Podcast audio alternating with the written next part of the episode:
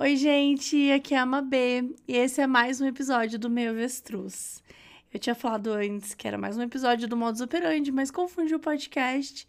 Então, se por acaso você está chegando aqui hoje e você não faz ideia do que está acontecendo, de quem sou eu, e se eu tenho mais um podcast, a resposta é sim. Eu tenho um podcast chamado Modus Operandi, que fala sobre crimes reais. Eu tenho esse podcast com a Carol Moreira, minha amiga sócia, irmã, camarada. E é isso, gente. A gente tem esse podcast aí. E hoje eu estou aqui no meu podcast Meio Avestruz, que é o meu podcast solo, podcast que eu falo sozinha. Às vezes falo muito, às vezes falo pouco. Vareia, né?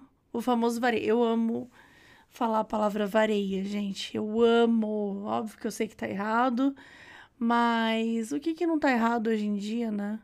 Acho que a gente precisa. Pouco se fala sobre errar propositalmente, né? Pouco se fala sobre o acerto no erro. Então, ao errar o vareia, eu, será que eu tô errando mesmo? Ou será que eu tô ajudando a criar uma forma de trazer o vareia pro mundo, assim, pro mundo das possibilidades? Porque como que você consegue aceitar uma palavra, entre muitas aspas, dita errado durante muito tempo? Como que você fala assim, ah, talvez essa palavra possa ser aglutinada aí na língua portuguesa e a gente possa, a partir de agora, aceitá-la também. É assim, gente, é usando, entendeu?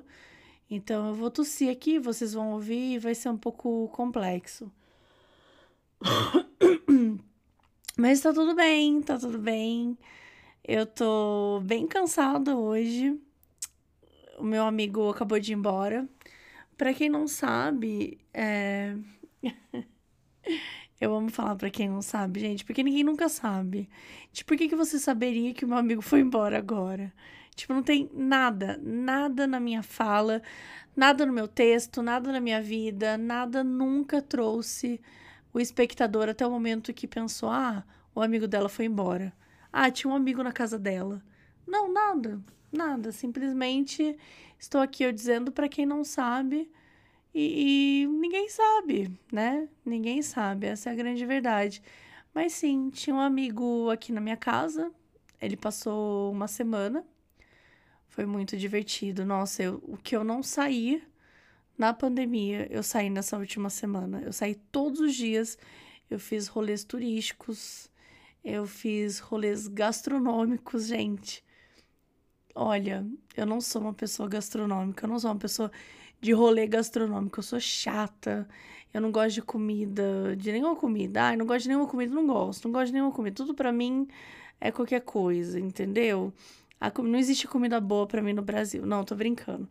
Mas eu sou fresca, sou muito fresca. E não no sentido, ah, eu sou fresca, eu só como escargot que inclusive eu nunca comi. Mas eu sou fresca no tipo assim, ah, eu amo arroz, eu amo, amo farofa. Sabe, tipo assim, eu sou uma pessoa simples no quesito gastronomia. E eu não gosto de requintes, eu não gosto de firulagem, eu gosto de comida normal.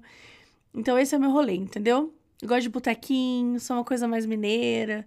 Gosto de sentar no botequim, comer um, um sabe, um, petisquinho, um negocinho assim, mas sem carne, né? Porque eu sou vegetariana. Então, enfim, essa sou eu.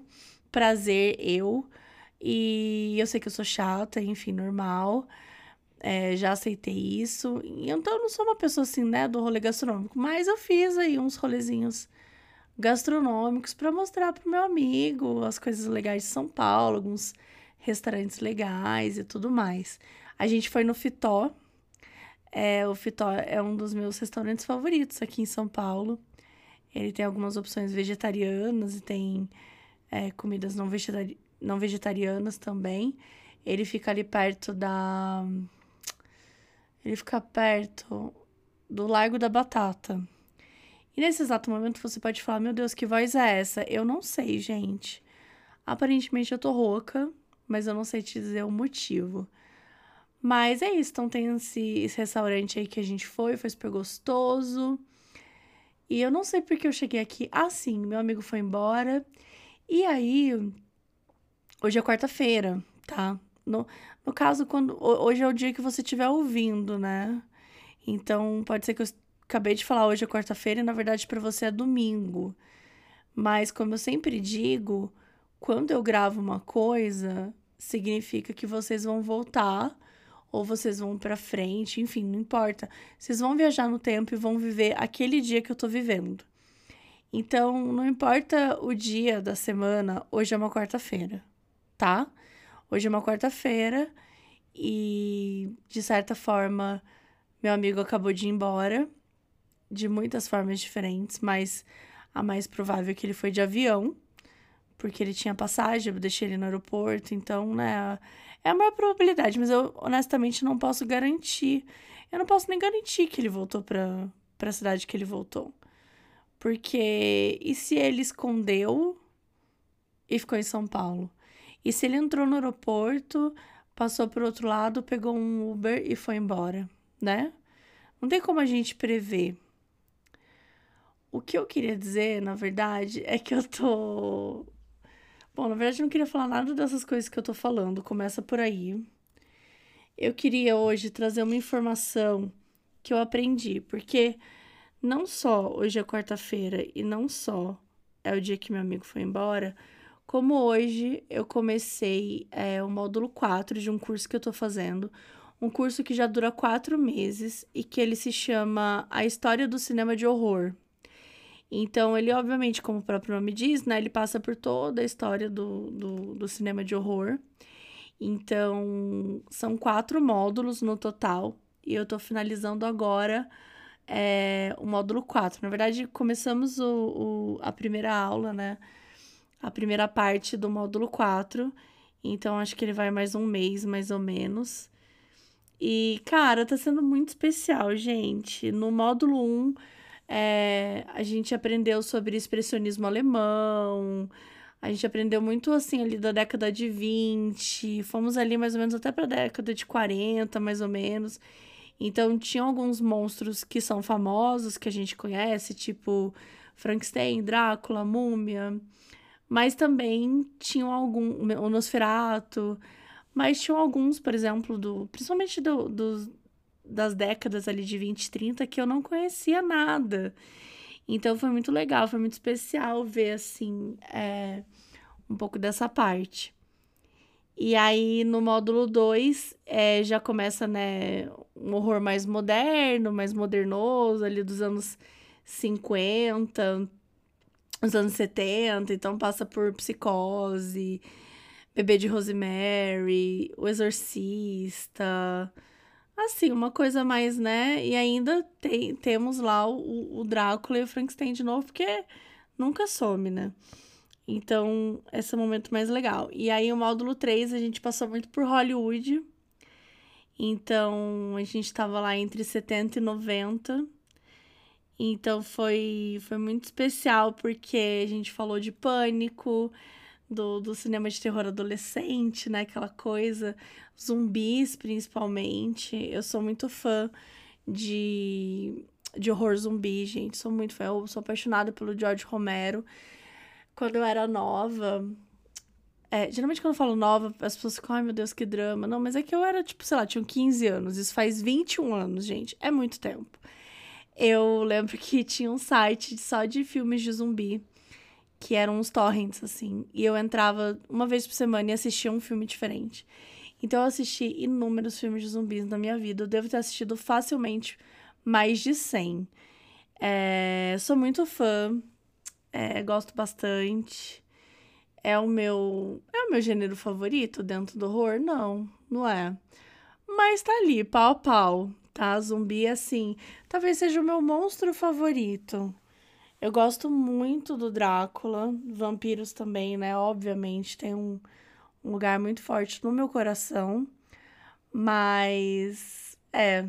Eu acho que, assim, o que mais o para mim o que mais pega é o terror psicológico, uma coisa mais Black Mirror, sabe? Essa coisa bem, bem do é o terror psicológicozinho, assim, é, é um negócio que me pega mais. Mas gosto de gore também, enfim, tudo, tudo tá bom. Gosto do Dario Argento, que é um diretor argentino que tem uns filmes muito Ai, sério, os filmes dele. Não sei explicar, assim, me, me dá uma coisa, me dá uma sensação muito estranha, assim. O filme favorito dele, qual o meu filme favorito dele? Eu tô tentando lembrar o nome. Não quero pesquisar. É Profundo Rosso, Profundo Rosso. Acho que é isso.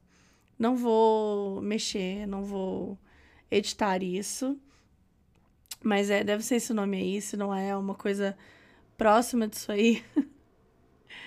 e agora eu comecei o módulo 4, que é o horror contemporâneo. Então a gente já tá em 2000. Então, essa aula de hoje foi muito especial, que foi é, sobre toda a o horror do, dos filmes asiáticos, dos fantasmas, as refilmagens ocidentais, né? Porque muitos dos filmes é, que ficam muito famosos nos Estados Unidos são remakes do, de filmes né, orientais que já rolaram. Então, começamos a falar um pouco sobre isso. Então vai ter um. Vai, vai ter Jogos Mortais, o chamado grito, aquela coisa toda. Depois imagino que vai vir Annabelle, né? Acho que vai vir mais umas coisinhas por aí. Então, enfim, tô animada. Tô animada para esse último módulo. Por que contei ele aqui para vocês? Porque eu quis, né? Porque eu quis contar um pouquinho desse módulo, porque na verdade eu tô muito animada com esse curso. Acho que ele me trouxe muita inspiração. Eu eu sou amiga do Miss. eu tenho um amigo que morre de rir quando eu falo isso. Mas é o seguinte, quando você, o Miss, né, é um museu aqui em São Paulo, para quem não sabe, um dos museus mais famosos. E quando você é, paga, né? Se, tipo, você doa uma quantia e tal pro, pro museu. Ai, não, não sei explicar, mas, tipo, tem um programa lá que é Amigo do Miss, que eu posso, eu pago um, um valor X por ano, que eu, quando eu comecei a pagar, era 79 reais. Agora eu confesso que eu não lembro o valor. Mas foi assim, eu paguei 79 reais, tipo, de uma única vez. E eu podia ir em qualquer exposição do Miss. Então, eu tinha meio que uma entrada VIP, assim, qualquer exposição. E em, um, em duas delas, é, eu podia levar um acompanhante é, uma vez por ano.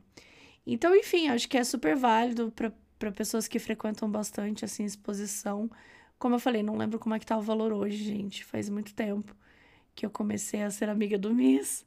Mas eu acho que vale a pena você pesquisar aí se faz sentido. E, mas de certa forma eu sou amiga do Miss, então eu recebo muitos e-mails. E há muitos anos eu recebo esse e-mail aí dessa, desse curso de horror. E eu sempre quis fazer. Então, fiz no pior momento da minha vida? Muito provavelmente, tá? Muito provavelmente, porque estamos tá, aí finalizando as coisas do livro. Eu comecei uma pós. Eu saí da Netflix, né? Eu trabalhava como marketing na Netflix, então eu tô basicamente agora começando a produzir conteúdo nas minhas redes, como, tipo, esse é o meu minha forma de ganhar dinheiro agora, além do podcast e tudo mais. Então, é óbvio que não era o momento mais que eu tava assim mais uhul livre para conseguir me dedicar, porque é um jorro de link, de, de filme, de coisa, tipo, de informação que você fica muito doido assim da cabeça, mas é de uma forma boa, sabe? Fazia muito tempo que eu não me sentia inspirada, que eu não sentia com tanta vontade de escrever. É, eu quero ser escritora de horror, né? Eu quero escrever ficção, mais tipo, mais para essa pegada do horror psicológico. Então, para mim, foi muito especial fazer esse curso, mas eu acho que para qualquer pessoa que goste de filme de horror ou que goste de conhecer um pouco mais, vai curtir fazer esse curso. Então, gente, lembrando que não é publi, tá? É apenas uma pessoa muito empolgada que fez um curso. Eu paguei 460 reais, se não me engano. Eu acho que é um valor muito justo para um curso que durou quatro meses, que eu ainda estou terminando, né? Mas enfim, mas que dura aproximadamente quatro meses. O professor é incrível, as aulas são muito especiais. Então, eu recomendo muito e esse curso veio do MIS, né? Por isso que, enfim, eu comecei falando ali do MIS no início, que eu recebi o e-mail avisando e eu finalmente me dei de presente. E isso foi a melhor decisão. Eu já tô até querendo fazer o curso de novo, doida. Quem sabe um eu refaça. Porque realmente é muito inspirador, muito gostoso aprender um pouco mais, abrir, expandir a nossa cabeça. Eu amo fazer cursos assim meio aleatórios. É, eu costumava frequentar muito o Coursera, né? Aquele aplicativo que é de uma, de uma universidade nos Estados Unidos, que agora não vou lembrar onde que é. E eu fiz vários cursos lá, gente. Eu fiz uns cursos, assim, de abrir a mente, um curso de neurologia. Tipo, eram uns cursos que eram gratuitos e tem uns que são valores mais módicos, assim. Eu fiz de escrita criativa, de escrita de roteiro. Então, eram cursos menores, assim, não tão grandes como esse. Na verdade, tem de todos os tamanhos. Mas curso é algo que. Ai, me, me anima muito, sabe? Porque eu sinto que eu tô ali naquele momento. É, me alimentando daquele universo, né? Me conhecendo pessoas novas, a galera do curso, assim, já, já tá combinando, sabe? De, de assistir coisas curtas juntos. Então, eu acho que tudo isso é muito especial. É, tô muito empolgada. E é isso. Então, gente, a dica do dia para vocês é façam cursos, entendeu? Fa Hoje é quarta-feira e a minha dica é: façam um curso. Um beijo e até o próximo episódio.